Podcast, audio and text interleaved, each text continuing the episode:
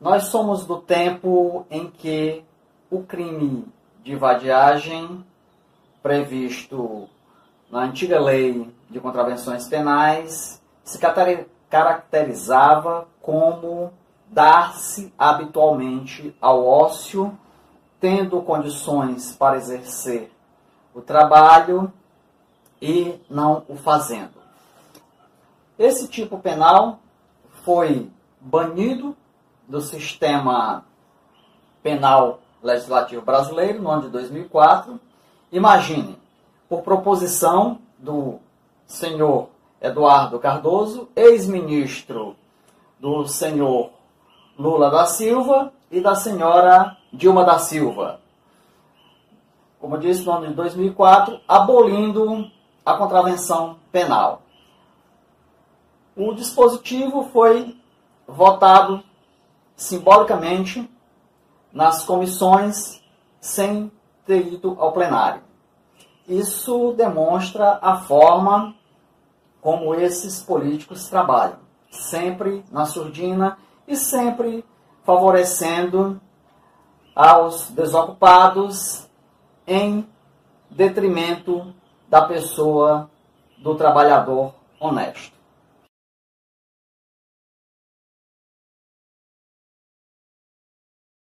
Na, boca do crime. Uma madrugada de pânico para os moradores da praça. Na boca do crime.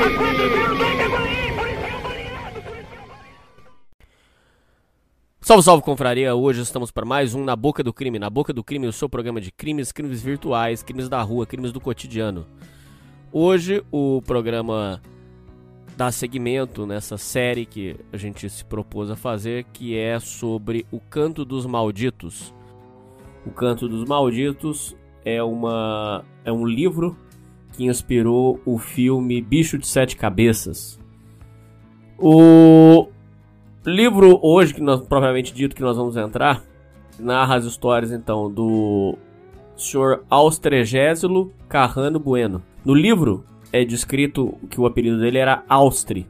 Então toda vez que nós falamos de Austri, estamos falando dele.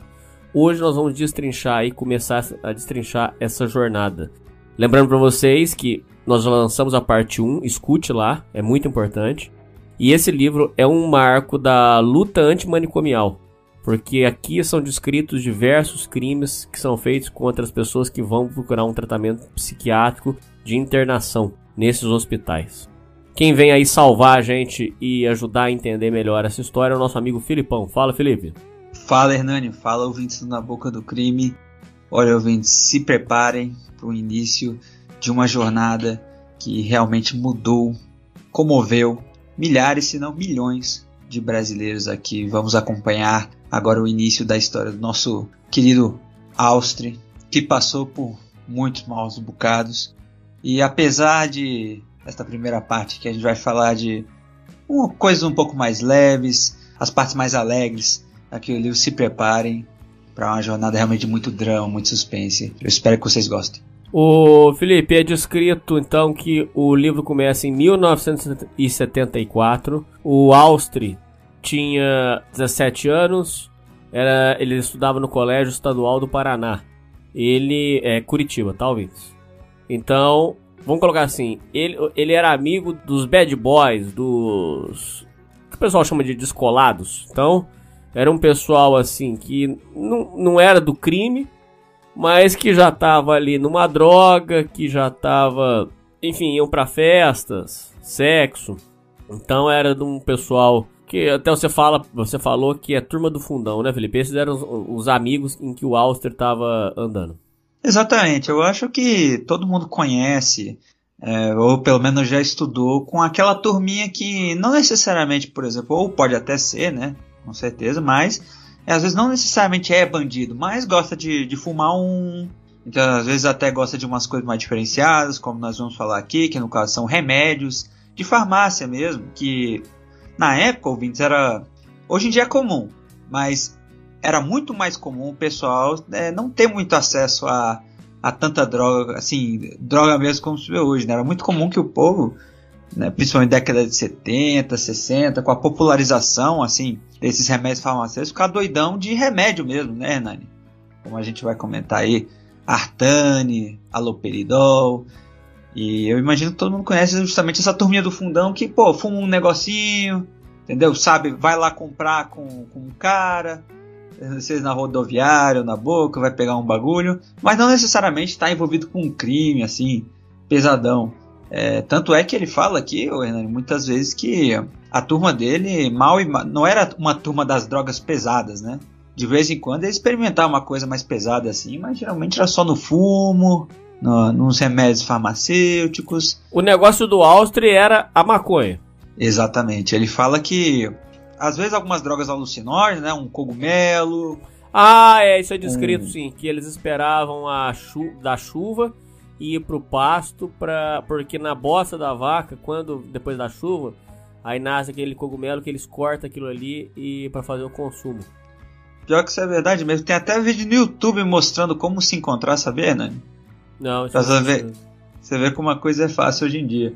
É, eles fazem isso mesmo. Eles, é, o, o Alce, pelo menos, ele descreve que ele era uma pessoa muito mais do fumo, ele era muito chegado num fumo, um cigarro, o padrão, e também algumas drogas de farmácia, né? principalmente Artane e Aloperidol. É, e também era muito comum também, que a gente vai comentar mais pra frente, as fam famosas anfetaminas, né, Nani? Bola. Tá, vamos por parte, pera aí, calma aí. Lá na escola, ele tinha a turma do, dos amigos dele. Essa turma, então, eles já estavam num consumo de drogas. Naquela época, e ele falava então que ele só usava o, o, a maconha e é descrito realmente no livro, tem uma passagem que comenta que em, em certas ocasiões ele esperava a chuva para ir lá cortar o cogumelo da bosta da vaca. Isso aí realmente. Ele não dava pico e ele não usava as outras drogas, que era o bola e era o artane.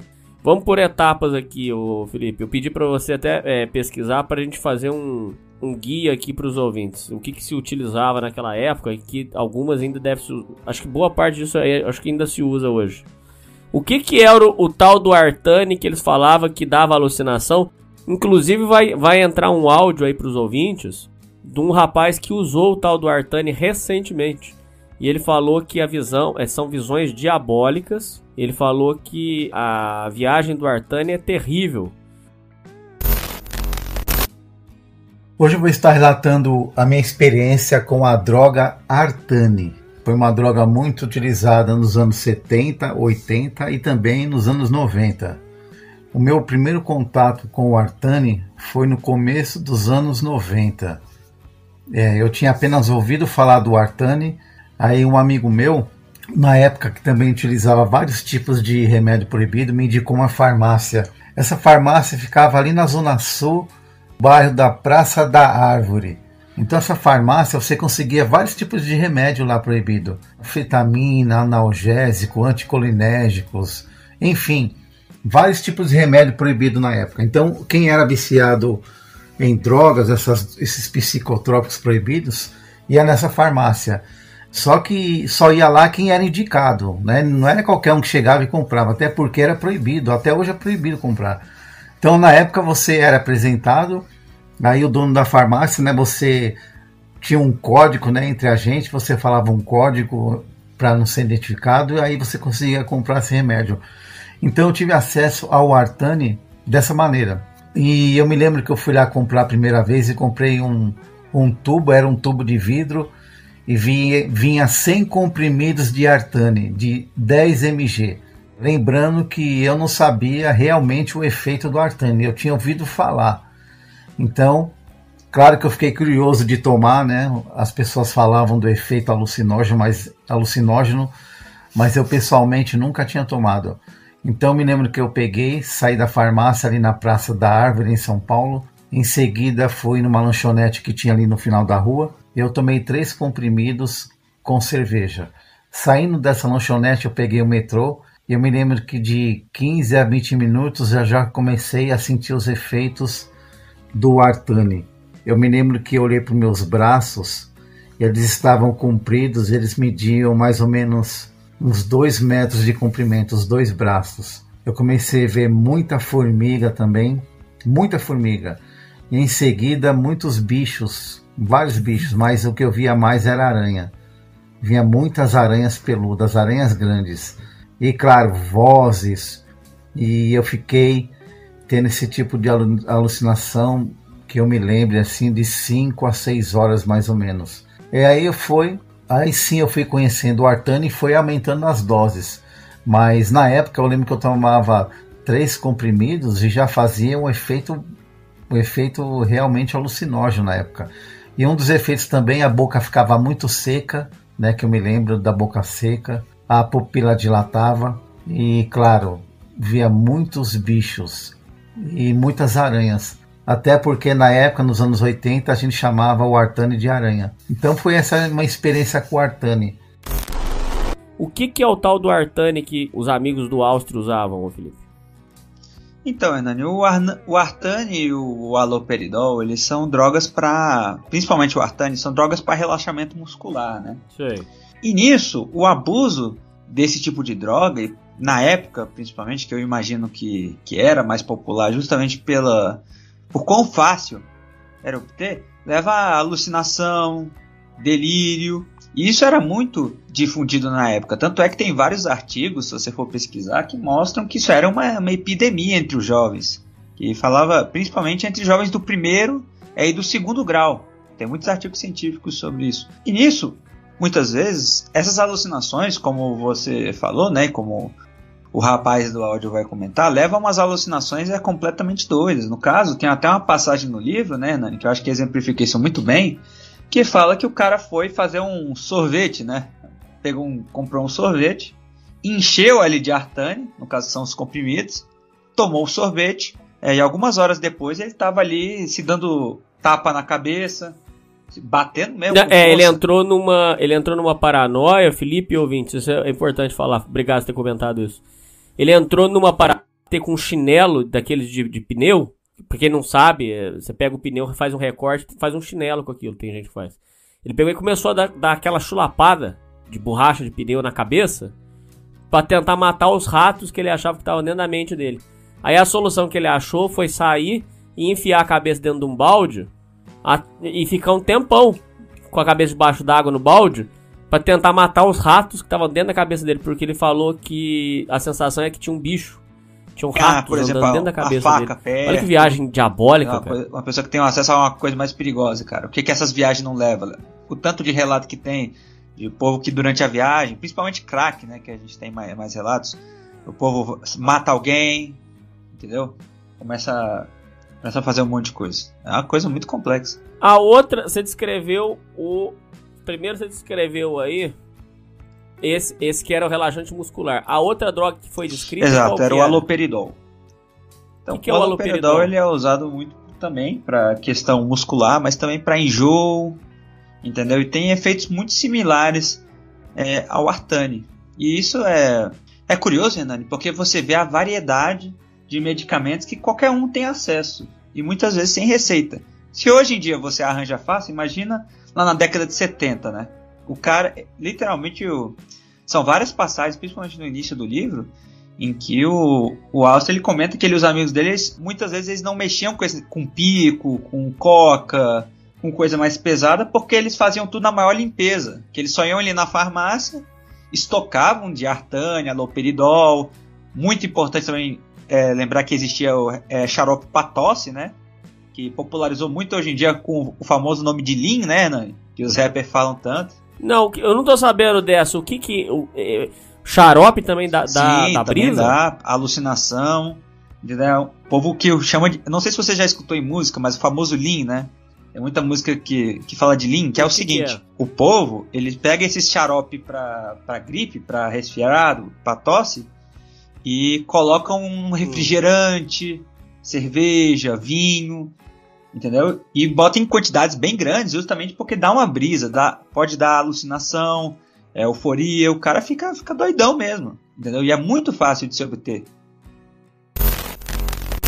Veja só esse jovem depois de usar essa substância, como ele fica, bastante norteado, segurando a língua, dizendo que a língua está embolando. Mas vai chegar certa hora, você vai ouvir que tem os colegas que estão ao redor dele que falam que o gordão era bastante gente boa, que é ainda, mas está se destruindo usando esse tipo de coisa. Aí, ó. Só a droga que tá fazendo com você, parceiro. Tá enrolando, gordão? Aí, ó.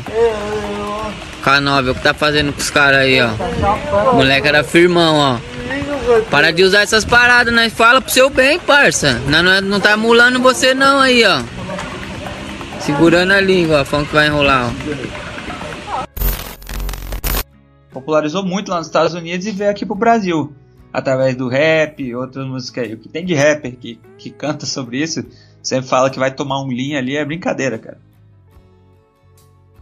Mas é, o, esse xarope é, é xarope pra tosse? Como que. Você sabe o processo disso da brisa? Como é que Cara, é? O processo exatamente eu não sei, mas eu sei que é muito similar nesse aspecto aos outros, que justamente o que o povo descreve é que sente é que pode dar alucinação quando em altas quantidades, né? Se eu não me engano, é porque esses muitos desses xaropes são à base de codeína, né? E codeína Hum. tem efeito, assim, se consumido em grandes quantidades, efeito dependente. É, pode ter também outras coisas que tem ali no xarope, efeito alucinógeno.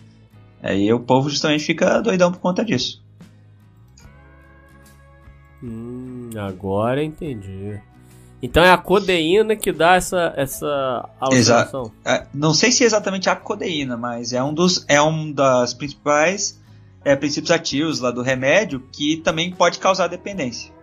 O bola, que é outra que eles também. que a, a- o pessoal usava muito, os amigos dele, o bola é a metanfetamina. Metanfetamina basicamente é o.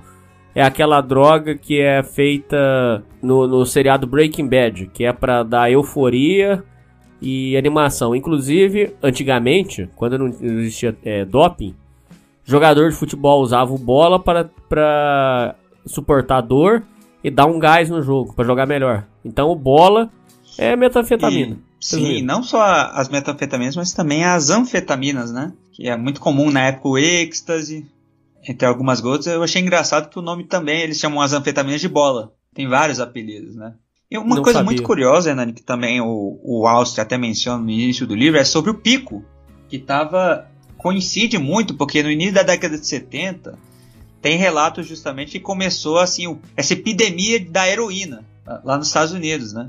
Heroína não rolou aqui Aí, no Brasil. isso que é né? interessante, cara. Eu também achava que não era muito popular aqui, que ouvia pouco relato, mas aí no início do livro, o Austin até falou bastante sobre o povo que estava começando a mexer com pico, que ele até fala pro É. amigo dele assim, que o amigo dele fala que ah, só dá um, é só uma vez e, e não dá nada, é só você não se viciar e ele Não, Felipe, mas o pico que ele tava dando não era de heroína. O pico que, que é descrito aqui é o tal do Artane. Eu só não sei, eu, eu imagino que eles deviam derreter isso aí e Não, meter não, na sim, sim, mas ele também fala da, da heroína uma vez, mas de fato tem esse pico de, de artane que você falou. Que eles derretiam e metiam numa seringa. Que também é uma prática. Não é à toa que a, Que que a, doideira. que a AIDS rolava solta, né, cara? Pelo amor de Deus, que o povo compartilhava de Verdade. seringa nessa época, mas é, cê- cê- isso aí procede mesmo. O que o povo mais fazia era com artane, mas a heroína também estava começando bem devagarinho aqui no Brasil. Bom, aí é descrito que então o Austri e os amigos dele então tinham essa rotina aí de droga. O Austri só puxava, só fumava o banza e é descrito realmente numa passagem aqui a questão do cogumelo. Ele falava que não dava pico é, justamente porque era uma parada muito forte. Enfim, essa era a rotina do Austri. Ele tava no segundo, ele tava, ele tava indo pro terceiro ano. Ele tinha vontade de fazer faculdade, é, comunicação. Problemas técnicos. Problemas técnicos. certa ocasião, eles disputaram um torneio de, de competição de teatro e que o Austria se saiu muito bem. Ganharam até um terceiro lugar lá, disputando com outras, outras peças de teatro. E o, o ponto principal ali, aonde o, o Austria e os amigos se reuniam, era um lugar chamado, apelidado de Foto. O tal do Foto, Felipe ouvintes, era um ponto de encontro aonde o pessoal se reunia na, num estúdio de fotografia de um japonês que era amigo deles, do- dos pais do japonês. O- os pais do japonês tinham um estúdio de fotos na cidade. Ali, os pais dele ficavam é, até tarde trabalhando e saíam. Quando eles saíam, Aí, até descrito no, no livro que quando o. Como é? Quando o gato sai, os ratos fazem a festa. Ou seja, quando os pais do japonês saíam, aí eles entravam e, e ali era utilizado droga e quem tivesse namorada é, levava e enfim fazia lá e ficavam é, com curtição lá, era um pouco. Pro jovem isso aí é tudo, né, Hernani? É... Sobre essa parte aqui. É um lugar com comida grátis. É, é lógico. Era os populares, grátis, pô. motel grátis, droga ali de boa. É tudo, tudo que, o, que o jovem ali sonha, né? Lógico. Era o famoso living the dream. Ele estava vivendo assim a o, o que todo jovem pensa que é o Exato, perfeito. Ele né, vivendo aquele lema do sexo, drogas e rock and roll, literalmente, que ele menciona os três ali no.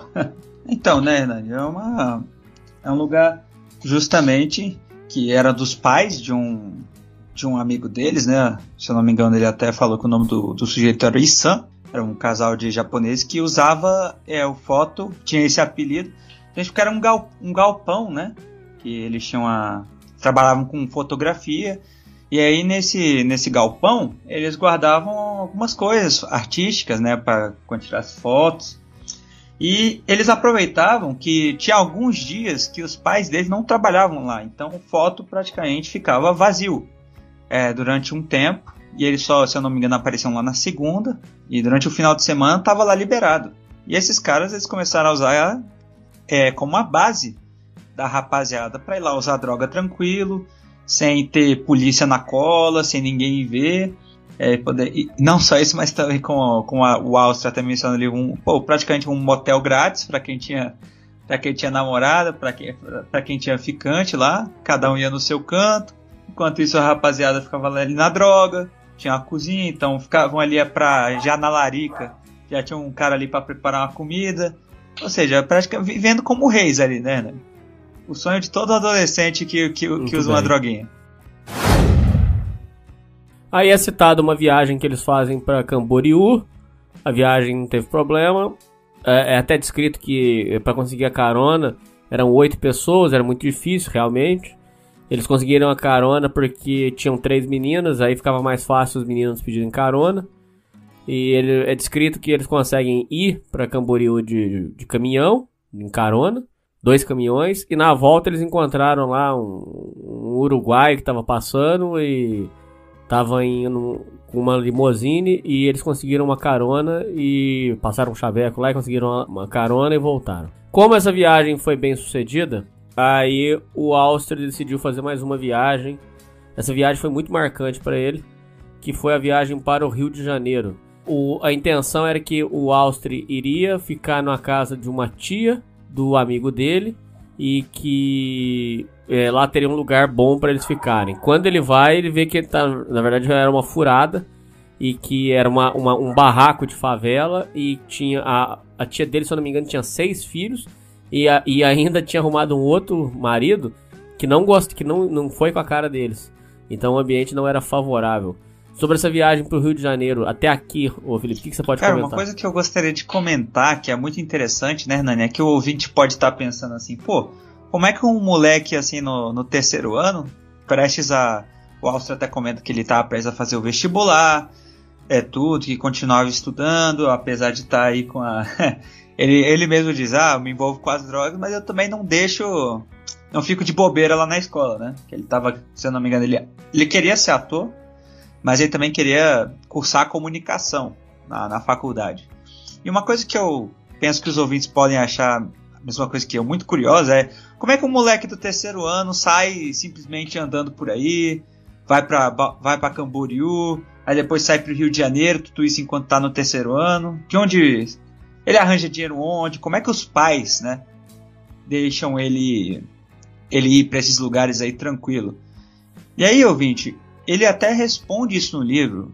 E é uma coisa muito interessante que dá uma, uma visão do, do caráter do Austin. Nossa, essa parte é bem interessante mesmo, Felipe. Bem, putz, cara, bem lembrado. Que, isso mesmo. Porque todo mundo fica pensando como é que o, adolescente faz isso. Não só isso, mas também, pô, será que os pais não suspeitavam de que ele já usava droga? Não sei o que. Então, o Austin ele comenta que até mais ou menos uns 13 anos ele era muito protegido é, a mãe dele era muito super protetora com ele. É, então não deixava ele sair de casa. praticamente não dava liberdade nenhuma para ele. Era casa, escola e não tinha erro. Então ele cre foi crescendo um moleque muito, muito franzino, muito na dele, antissocial, não falava com ninguém. É, só que foi acontecendo alguns problemas na escola em que o Austria ele era alvo de bullying, né? Ele começou a ser alvo de bullying por parte yeah. de, um, de uns rapazes. E aí era dia após dia os moleques enchendo o saco, enchendo o saco. Até que o Austin um dia ele simplesmente encheu tanto o saco que, nas palavras dele, ele pegou uma pedra e tentou abrir a cabeça de um. De um do, dos caras que faziam bullying com ele. E aí a mãe dele deve dizer que se tocou, de que talvez estivesse sendo muito superprotetora, de que o filho tinha alguns problemas. É, começou a deixar ele ser mais livre. Mas nisso que ela foi deixando ele ser mais livre, ele diz também que ele começou a meio que abusar disso em que sentido? De que ah, ela dava liberdade para ele sair, mas nisso ele saía, ficava dia, não, não dava satisfação para um dia mais. E ele dizia que qualquer coisa que ela tentasse, ou o pai dele, ele gritava, ele fazia escarcel, destruía o quarto, enfim, ele estava numa fase extremamente rebelde, né? Então, por isso, ouvintes, ele conseguia, assim, ele ia para Balneário Camboriú, assim, durante, sei lá, um final de semana, que tinha escola na segunda, e tá cagando e andando. Ele ia com os amigos dele, não dava satisfação com os pais, só ia, ia quando queria, voltava quando queria. É descrito no livro que a família dele tinha adquirido uma certa passividade. Ele não repetia nos estudos, ele fazia o que tinha que ser feito e a família, você entendeu? Deixava ele fazer as coisas dele sem porque não adiantava segundo que a família chegou à conclusão, não adiantava prender ele. Exato, e é uma coisa é, que até muitas famílias passam, né, Nani? Que o, o moleque começa a ir pro mundo e ganha no grito, né? Dos pais. Se, o, se os pais não têm firmeza, né? Não conseguem se impor, o moleque vai ganhando o terreno e de repente quando eles vêm, tá fazendo o que quer. E não sabe por onde ele anda. E no caso, o Austria justamente aproveitou toda essa liberdade pra andar com essa rapaziada, ficar lá no foto, usando droga, é, com as meninas. E nisso ele conseguiu justamente ir pra Camboriú tranquilamente fazer essa viagem aí, que é tanto é a viagem que a gente mencionou, né, que o moleque fez o sorvete de Artânia ali e, e começou a se dar chinelada, foi justamente nessa viagem. E ele vendo o sucesso delas, como você falou, ele foi pro Rio, numa viagem mais longa ainda, né, Hernani? Não, mas calma aí. Essa viagem do Rio de Janeiro, voltando lá, aí ele foi pra ir ficar na casa da tia do amigo dele. Chegou lá, tinha seis crianças e o marido da Tina não gostou da cara dele. Eles já viram que ele tem que meter o pé, não ia poder ficar lá. Quando mete o pé, o amigo dele fala assim que ia arrumar um trampo pra eles. Vai arrumar um trampo.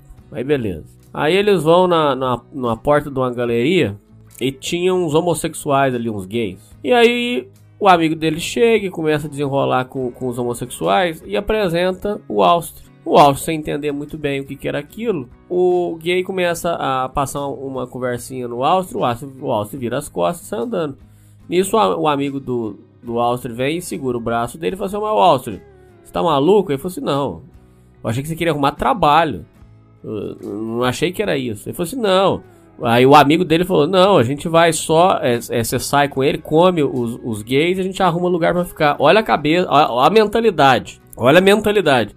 Então, quando ele disse que ia arrumar um trampo pro, pro Áustria, era para na verdade, é, comer os gays e ficar morando na casa deles, como gigolô, como. Enfim. É, ficar lá se aproveitando. Aí nisso o Áustria falou: Não, isso eu não quero fazer, não. É. Então, aí teve uma, uma, briga entre os dois. Ele falou assim: Então, beleza. Cada, daqui, daqui pra frente, cada um por si. Vamos pegar as bolsas aí, pegar as mochilas Acabou. É cada um por si. Se você quer ir fazer isso aí com, com os gays, lá é pra você. Eu não quero fazer isso não. Ele, ele se separa do amigo. E aí ele vai literalmente mesmo para as ruas do Rio de Janeiro. Por quê? Por que, que ele foi para as ruas do Rio de Janeiro, ouvintes e Felipe? Porque ele foi contando que ia poder ficar na casa da tia do, do rapaz. Como não tinha, ele não foi contando com dinheiro de, de, volta nem nada. Ele foi na cara e na coragem, porque foi dito que tinha uma casa da tia do, no Rio de Janeiro, que ele ia poder ficar lá. Quando deu esse rolo aí, o, e o Austin não quis se submeter a isso, o Austin foi para literal rua sem dinheiro de volta.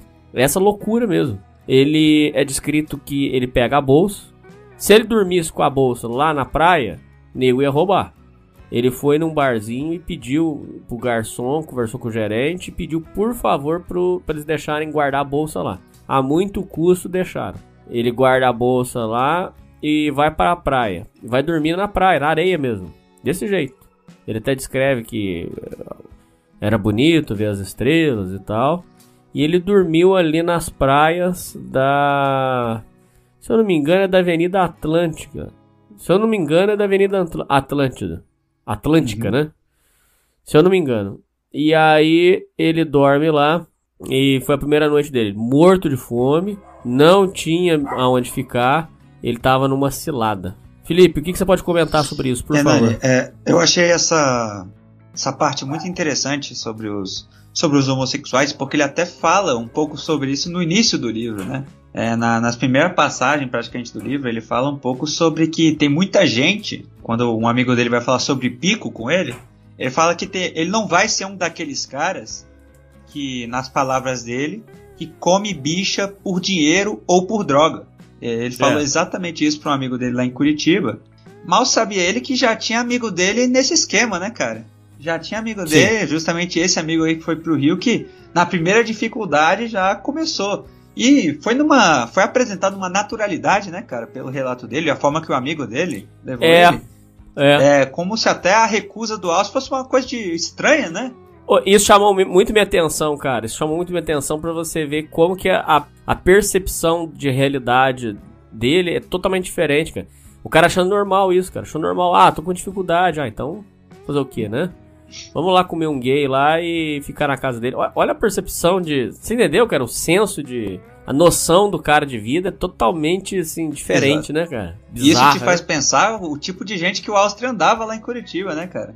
Você imagina que tipo de amigo ele andava, que tipo de, de, de gente. Ele, porque o Austria, a gente falou, ele só tava na maconha, ele era um dos mais tranquilões lá. Agora você imagina o que, que eram os mais barra pesada ali. E quando o Austria recusa, ele fica até em choque, assim, de pensar, pô, cara, é só comer uma bicha. Não tem problema nenhum. Todo, e o povo todo achando ele o estranho. Ele preferiu dormir na rua, sem dinheiro, sem nada, tendo que deixar todos os pertences, que no caso era a mochila, num bar com um estranho, depende da boa vontade ali, é, só pra, e pra poder sobreviver ali, teve que dormir na praia, cara. Ele preferiu isso do que né, se vender. Ou pode ter um ouvinte falar, ah, mas é só comer, não é dar, não. Pô, ouvinte, mas. mas, mas da mesma forma é se vender, cara. Ele, ele preferiu dormir literalmente na rua, sem rumo, sem nada, só com ele até fala, ele só tinha a jaqueta, a jaqueta e pronto. então, é. isso também me mostra muito sobre o caráter do Austin, que ele é um cara que também não se, não se desespera, né? Ele, ele ali, ele já montou um plano, ele preferiu manter assim a integridade que ele, que ele julga ser, né, dele, integridade dele, é, do que se vender, mesmo que signifique dormir na rua. Ele foi lá, foi lá e fez. Bom, aí ele dorme na praia e conhece a primeira pessoa que ajuda ele.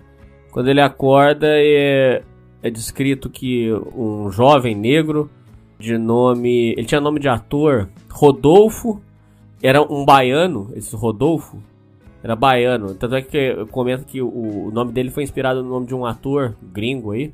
Você lembra o nome do ator? Rapaz, ou... eu não vou lembrar, mas eu lembro que o Astro disse no livro que, que não tinha nada a ver. que a mãe dele tava viajando. é, é isso mesmo. Esse, esse baiano conhece ele lá, eles dão uma ajuda. E o baiano manda, fala, orienta ele e fala assim: Não, aqui no Rio de Janeiro eu tô aqui há três meses. Aqui você vive de 171. 171? O que, que é 171? Não, você sai pra rua e pede que os cariocas são muito bons, eles ajudam. Você não precisa trabalhar. Aqui você pede, os cariocas têm muito bom coração. Que aí dá dinheiro, você pede, é para você meter 171. É pra, fala que é para comprar passagem, que é para voltar para sua terra. E com esse dinheiro você consegue é, viver bem. Aí beleza. Aí o, o, o, baiano fala que vai ajudar ele. Aí eles saem pra rua pra pedir as coisas e tal. Aí num momento. Ah, lembrei o nome do ator, é Rodolfo Valentino. Pode pesquisar aí o ouvinte se quiser. O nome desse baiano, o baiano é inspirado. O nome, o nome Rodolfo Valentino é inspirado no nome de um ator.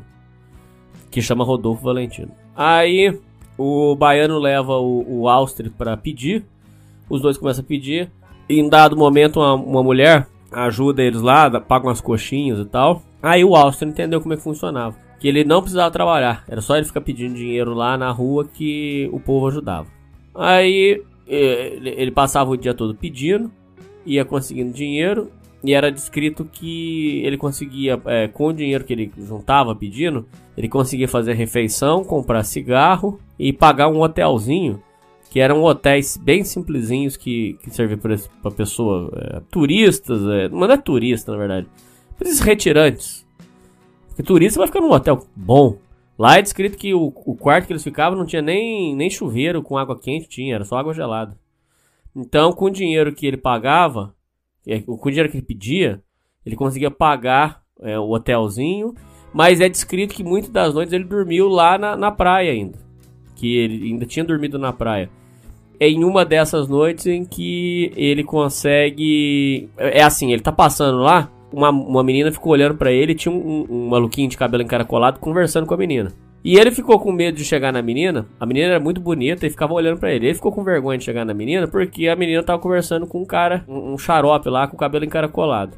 Nisso a menina chamou ele, falou: Ô menino, vem pra cá. E aí, quando o Austro chega perto, ela elogia, fala que ele é bonito. E aí o, o, o maluquinho de cabelo encaracolado, notando que que já tinha perdido a bocada, espirra de lá. Depois, no futuro, ainda tem uma última passagem onde, onde esse maluquinho aí rouba o, uma, uma blusa do Austri.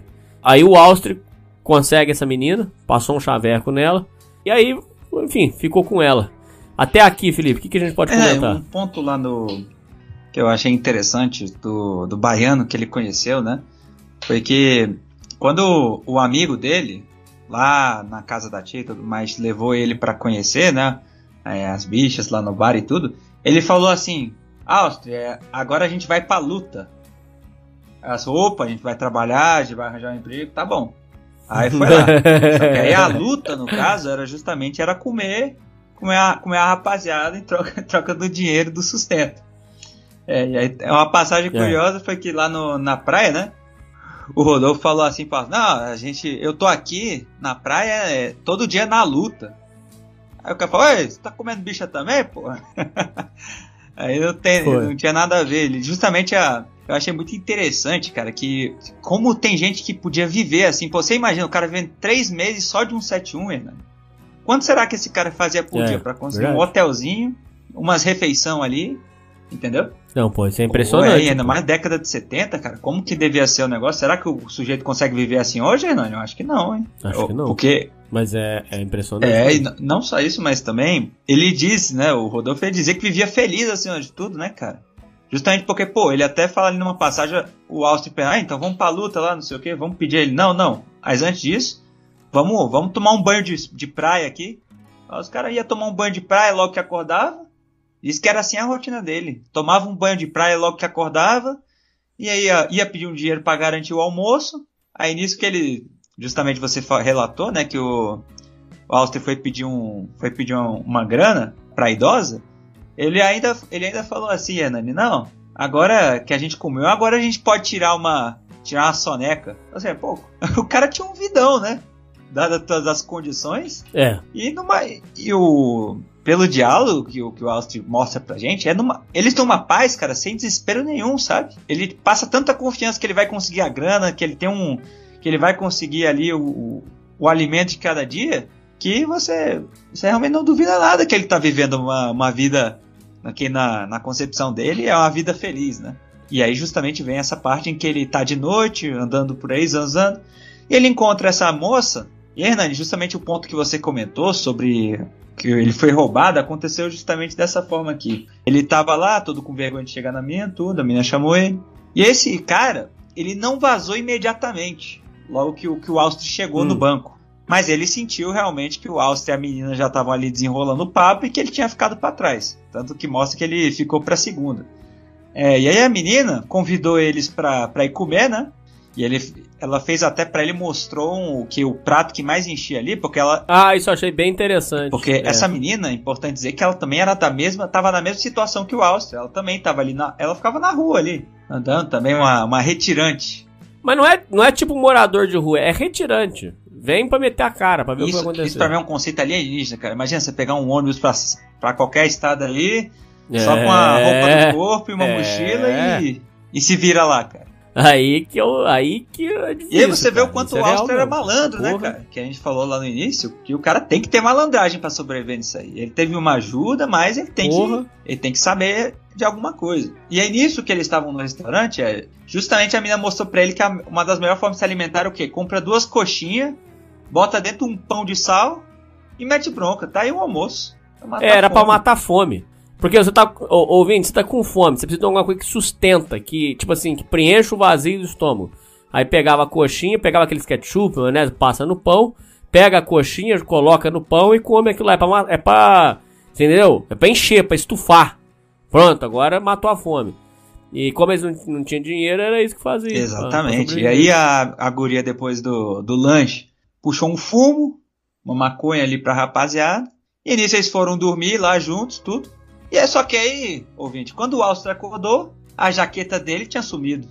E o, e o rapaz também. Foi.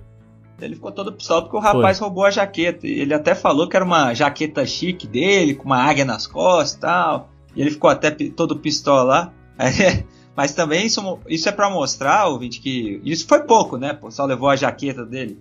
Mas pra mostrar também que você não pode vacilar, não. Não é porque você tá assim na rua que você. que não vai ter outros malandros de olho que você tem, né? Mesmo que isso seja muito pouco.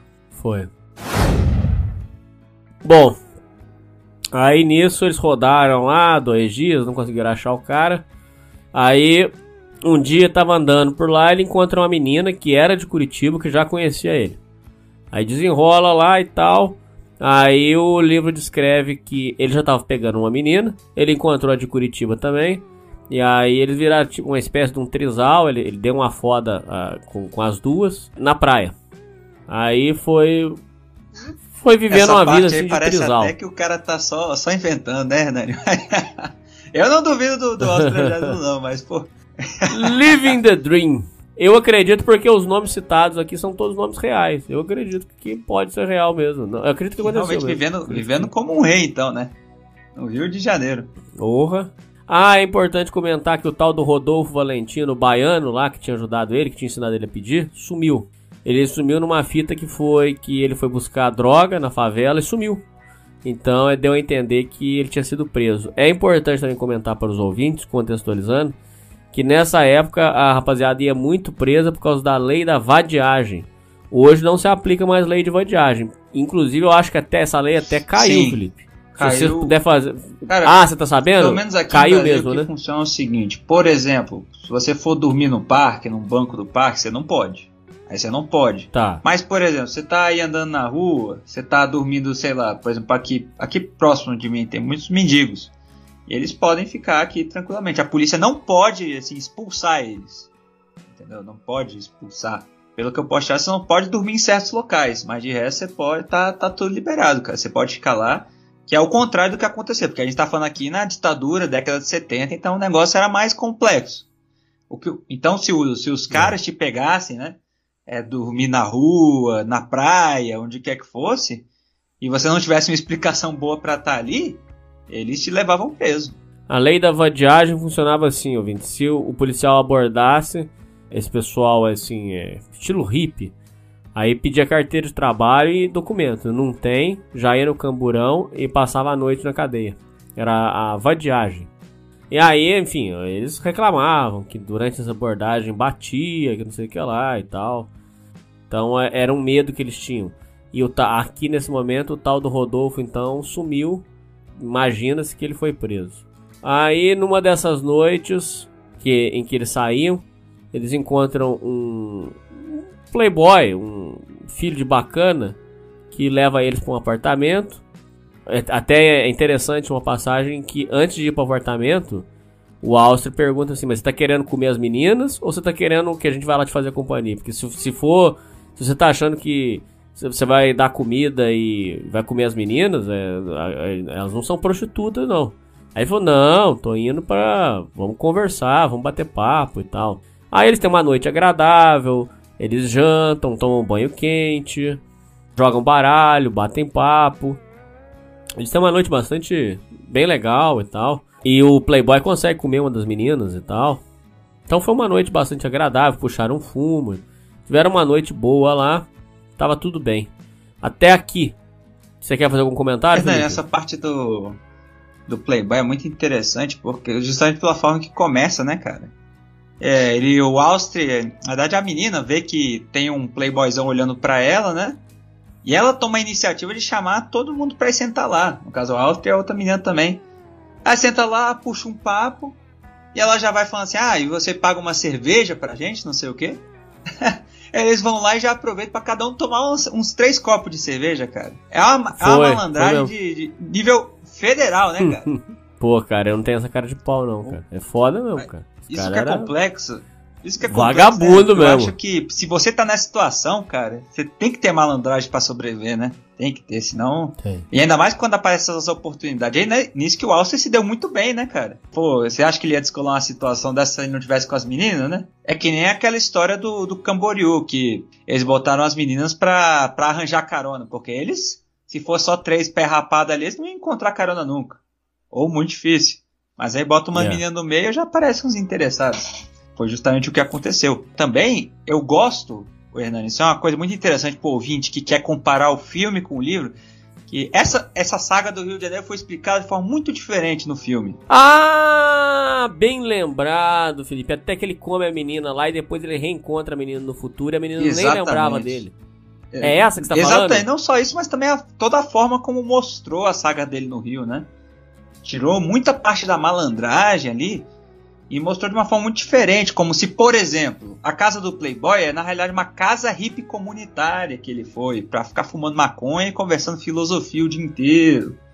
Não mostra a parte, por exemplo, de conhecer a é, de até mostra assim, é dela pagando um lanche pra ele, mas não mostra, por exemplo, ele dormindo na praia, mostra uma parte assim dele conhecendo o Rodolfo. É curioso você ficar vendo essas diferenças do livro e pro, pro filme. E também essa parte de que a menina, no final do filme, teve uma importância maior, né? Ele reencontra ela depois de tudo já ter acontecido e tudo mais, ela nem, nem se toca de quem, de quem ele é depois de todo, todos os ocorridos. Essas liberdades poéticas que o filme vai tratando, que até o Austin menciona um pouco isso quando fala sobre o filme, né, nas entrevistas, que alguma coisa foi mudar, mas tudo sob supervisão dele. É.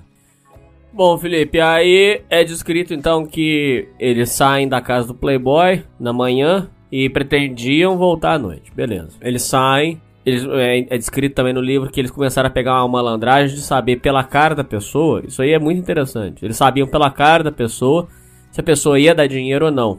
Isso, para os ouvintes aí que interessarem, dizem que quando você tá andando na rua e você olha no olho do pedinte, ele sabe que, tipo assim, é como se você permitisse que ele fizesse uma abordagem. E o oposto, se você não olhar na cara do, do, do pedinte, então ele não se sente autorizado a vir falar com você. Então, é, eles já sabiam, mais ou menos, para quem pedir, pegaram a malícia. E aí eles fizeram um bom dinheiro e tal, e foram curtir à noite, nos barzinhos lá e tal. Aí nisso, a polícia chegou, abordando todo mundo, todos os hippies, todo aquele povo ali. Aí chegaram, pediram carteira de trabalho, ele não tinha, porque ele era menor. Falou, a gente é menor de idade. Falou, não, então eu quero carteirinha de estudante. Aí começaram a procurar lá e não acharam carteirinha de estudante. Aí nisso a polícia pegou e meteu eles tudo na- no camburão. Essa parte é interessante traçar um paralelo, porque hoje, é, menor de idade é enjoado.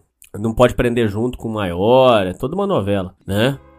E até acho que, que é justo mesmo, porque senão os maiores é judiar Na época não do- tinha da- da, frescura, né? molecada. Era todo mundo junto ali Oh, e não tem, não tem chororô. todo mundo junto. E aí chega lá na delegacia, tentaram explicar, o delegado não acreditou, meteu todo mundo na cela, junto com. Assim, eram celas individuais, mas todo mundo foi preso no mesmo segmento lá, junto com outros criminosos, mas em celas individuais, ninguém judiou deles, não. Ah, não, judiou sim, mas porque ele, o Auster também foi É, trouxa. Aí, Felipe, o Auster pega, ele começa a fazer palhaçada. Aí, beleza, ó, atenção, ouvintes. Então, por causa da lei da vadiagem, lembra, ouvintes, que a gente explicou?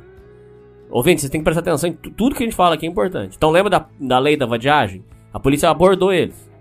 Eles não tinham carteira de, de, de trabalho e também não tinha carteira de estudante. Então, é, o delegado presume que tá fazendo vadiagem. Aí pegaram eles, meteram num camburão e prenderam. Aí o, o revoltado com a situação, revoltado em estar preso por não ter feito nada, o Alcio começa a gritar e dá o chilique dele lá. E aí ele até nem pode falar isso aqui, mas no livro é descrito que ele chamou o guarda de vários nomes racistas, que não dá nem pra repetir aqui. Ô Felipe, descre- por favor, conta a parte em que o, o Austri, ele tava, tava preso lá na cela e ele começa a insultar o guarda. Cara, o que É, aconteceu? eu imagino que primeiramente deve ser muito desesperador, né? Você tá com uma história completamente mirabolante, que era a verdade. Você imagina você explicar pro delegado que você é um cara lá de Curitiba, pegou um busão, a ver aqui com a cara e a coragem, e tá só aí aproveitando a vida nas praias, com as meninas ali e tudo. Pô, É. o cara vai achar que você só vai te chamar de vagabundo e pronto, você não tem nem defesa. Não tem pra quem ligar, eles não vão se interessar. Ah, o Alcio até falou, ah, não, mas eu sou estudante ali do colégio tal, lá em Curitiba. Aí como é que o, o cara não tá interessado em confirmar isso? Vai, vai ligar lá pra Curitiba? É, o, o estudante aqui é, é aí mesmo? Não. Ele vai te tacar na cela ali pela noite pronto. Entendeu? E foi justamente o que aconteceu. O Austro ficou ali na cela, só que o. Como você falou, né, ele foi muito trouxa, foi muito cabaço lá dentro. Porque o que, que acontecia? A maioria da rapaziada lá ficava o quê? Quieta, justamente pra polícia ali, que isso é outra coisa, né? Na, na época da ditadura também não tinha esse negócio de ah, direito do adolescente lá, não sei o que, vai ficar todo mundo bonitinho, não tem agressão, tem nada. Não. Os guardas, se você fizesse chilique, fizesse merda, eles te davam porrada, te humilhava, e na maior naturalidade, né? Então ele foi muito cabaço de ficar dando chilique lá. E o que, que era o chilique? Ele ficava gritando seus merdas, seus filhos da puta, e como você falou também, outros insultos aí que a gente não pode repetir aqui, de ficar lá provocando. E ficar provocando. Tanto é que os, os companheiros de- das outras celas lá ficaram gritando, começaram a gritar É, começaram a ele, gritar falar de que, volta. começar a zoar ele, falando, ah, cadê minha mãe?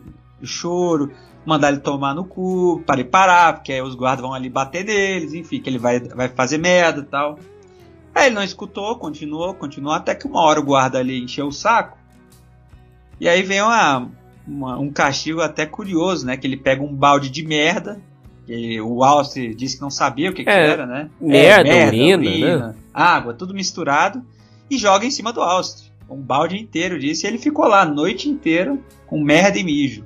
Noite? Ah, se fosse noite tava bom. Ele ficou. Todo mundo saiu com dois dias. Os outros ficaram dois dias presos. E o Alce ficou quatro dias preso. Tanto é que ele disse que o, o choque foi tão grande que ele já sai dali direto pra rodoviária. Ele sai da cadeia direto pra rodoviária pra pegar o ônibus de volta. Porque o, o choque foi eu grande, até cara. fiquei assim meio. Eu fiquei curioso sobre o que poderia ter acontecido com as meninas, né, cara? Que depois disso ele nunca mais fala delas. Interessante. Aquela mesmo. menina O de que que Curitiba que, dela? ele falou que conhecia lá, ela também nunca mais, nunca mais falou, nem nada. O que, que será que aconteceu? Mas só o Alce sabe. Boa pergunta. Bom, aí ele pega, ele vai pra rodoviária. Lá na rodoviária ele pede dinheiro pro povo pra pagar Isso, é- passagem. Hernani, uma coisa E. Sim. é, interessante, que rolou um pouco antes disso, foi que o Alce teve a oportunidade de sair antes, né, cara? Antes da prisão. Teve. Ele teve a oportunidade de voltar pra Curitiba. Teve. Uma senhora ofereceu Isso, e eu achei isso uma coisa dele. assim muito curiosa, cara, porque você imagina, é, você tá vivendo na rua, você tá todo na, na teoria, né, todo fudido. Mas e aí você, pô, vai pedir dinheiro pra uma senhora pra voltar pra Curitiba, porque o que o Rodolfo chamava de 171 a historinha, o Austin ele falava assim, ele chegava na senhora falando assim: "Ó, olha moça, eu preciso de dinheiro pra voltar pra Curitiba, ir pra rodoviária, que eu sou um retirante, não sei o que e tal, tal, tal". Que era verdade. Só que o que, que ele fazia? Ele pegava esse dinheiro que seria da passagem, gastava tudo ali no Rio de Janeiro. Ele queria ficar no Rio, vivendo essa vida, né? Aproveitando com as meninas e tudo mais. Só que de repente chegou uma moça e falou assim: Não, vamos fazer o seguinte então, meu filho. Eu te acompanho ali na rodoviária, eu compro tua passagem. Assim mesmo. E aí foi até uma situação engraçada, porque ele falou assim: Ah, não, mas, mas veja bem, eu só quero comida. Não precisa me acompanhar Foi, até a rodoviária, não. Isso é uma coisa que acontece até hoje, né, cara? Pra você ver que. Pô, quantas vezes já aconteceu aí, eu ou alguém da minha família assim, vem lá um. Alguém pedir dinheiro pra comida, né? É, por exemplo, isso acontece muito com a minha avó, cara, que é uma senhorinha.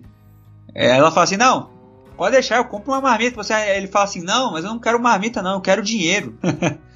É, então é, é- é nesse Foi. esquema aí, cara. Bom, o Felipe, aí quando ele volta pra Curitiba, volta tudo de novo. Voltou a encontrar a turma, reunir. Aí eles decidem dar uma volta de novo pra Camboriú. No meio do caminho, ele conheceu no, no ônibus, ele conheceu uma menina. Aí Sim, conheceu de vista, né? Aí ele pegou e ofereceu droga pra menina. Aí foi, aí foi o vacilo grave dele. Quando ele oferece. Então, ó, atenção, ouvintes, já estamos em Curitiba de novo, tá? Ele voltou. Aí ele ofereceu droga pra menina no ônibus. Quando ele oferece droga pra menina no ônibus, o, a menina foi e caguetou. O careca lá. Ó, eles estão oferecendo droga aí. Aí o ca- até descrito como um homem, um coroa recalcado e frustrado. Ele foi lá e o, o careca foi lá e caguetou pros seguranças que estavam oferecendo droga. Aí os seguranças tiram eles e levam para uma salinha da rodoviária, começam a revistar. Aí os, os seguranças, os guardas, acham com eles o tal do Artani e um envelope de Abulemi. Nem, nem sabia que existia isso. O que, que é envelope de Abulemi? Você Ah, sabe, Felipe? Ih, rapaz, esse aí eu nem, nem, nem sei o que, que é, cara. Então, ele, os guardas encontram o Artani e o Abulemi e falam pra eles que vão ter que, que vão levar eles pra falar com o tal do comandante japonês. Esse japonês que era, era um, um comandante muito muito bravo, muito linha dura, que, que colocava maconheiro no pau de arara. Tinha boato também que ele arrancava unha de viciado. Era um, um Só, só uma coisa dura. que Pode é falar. importante mencionar, né, Nani, que ele o Austin fala que eles uma coisa que ajudou muito ele nessa passagem nessa transição entre o segurança da rodoviária e o do, do e o comandante japonês da polícia foi que enquanto os caras da rodoviária estavam revistando ele, ele ele foi colocando ali a maconha que ele tinha num forro secreto ali do bolso dele, né? bem fundinho ali no forro para os caras não pegar a maconha. Porque se pegassem ele com maconha, aí o negócio, aí sim o negócio ia ficar complexo. Ele ia direto pro japonês, pro pau de arara, para levar porrada. Só que ele falou que justamente para evitar isso, ele colocou ali bem num, num forro especial que ele, que ele tinha feito ali na, na, numa outra jaqueta dele. E aí ele conseguiu com que os caras só encontrassem os comprimidos. E aí quando eles perguntaram sobre os comprimidos, aí ele falou assim: "Ah, não, isso aqui é pra, pra dor, não sei o que, dor muscular que eu tô eu sinto, não sei o que, eu preciso do remédio e tal". E aí os caras comprou a dele, mas mesmo assim, por eles terem sido acusados de oferecer droga lá, eles foram levados pra polícia.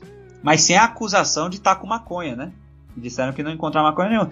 Isso pra você. Isso é muito, muito comum, né, cara? Isso me lembrou muito o negócio da, da adolescência. De amigo meu falando assim, que esconde quando, quando tá fumando, né? E aí ap- aparece polícia, que os caras escondem em todo lugar, cara. Impressionante. Tem gente que esconde no sapato, É. forro ali secreto tem no bolso do- da, da calça, do casaco, da mochila, ou que pega o negócio só e joga longe, lá na puta que pariu, pra, pra ninguém encontrar. É desse jeito mesmo. Foi, foi isso mesmo. Bom, Felipe, então, por enquanto, acredito que a gente para aqui. Bom, só pra gente finalizar essa parte. Então, eles são pegos pelo tal do, do comandante japonês. Ele colocou os quatro pra dormir numa cela. E na manhã seguinte, então, o, o japonês foi falar com eles. Era um comandante muito linha dura. O comandante falou que já tava de olho neles. Sabia dos encontros que eles faziam lá no, no estúdio de foto. Sabia que lá tava rolando droga. Deu um, um acelero neles. Chegou a, a chutar um dos amigos do Áustria. Falou: Ó, já tô de olho em vocês, já tô sabendo o que vocês estão fazendo. Aí, como você disse muito bem, o comandante falou: a sorte de vocês é que a gente não achou droga. É, por que, que o comandante falou isso? Porque o que ele queria achar era maconha. Como ele achou remédio, o Áustria meteu um louco e falou assim: Não, isso aí é remédio pro meu, pra, pra mim, eu tenho problema de nervo. Aí o comandante falou: Larga dessa palhaça, rapaz. A gente sabe que não tem problema nenhum. Só que a gente sabe que você tá usando droga. Vocês estão usando isso pra se drogar. Aqui não tem nenhum palhaço. Mas a sorte de vocês é que a gente não achou maconha. Porque senão vocês já estavam tudo no pau de arara. Vocês escaparam muito, por muita sorte. Eles, ele consegue, então, eles deram essa sorte, mas eles já saíram avisados, que Isso estavam também avisados já. tinha uma questão Já- importante, né, Nani? Que, como a gente falou, os donos do foto eram um casal de japoneses, né? E aí os, e justamente Sim. esses amigos do Áustria eram japoneses. E aí um deles, que se eu não me engano era o de nome Isan, né, o apelido, tava nessa, nessa viagem de Camboriú com eles, estava lá. E o delegado até menciona Foi? que, que vai só deixar eles irem também, que é por conta que o Isan tava lá, que, que é a comunidade dos japoneses. Ah, não sabia que isso rolou. Teve isso então por causa de comunidade Sim, japonesa? Não sabia. porque o, porque o Issan, o delegado, enfim, conhecia lá o casal e não sei o que.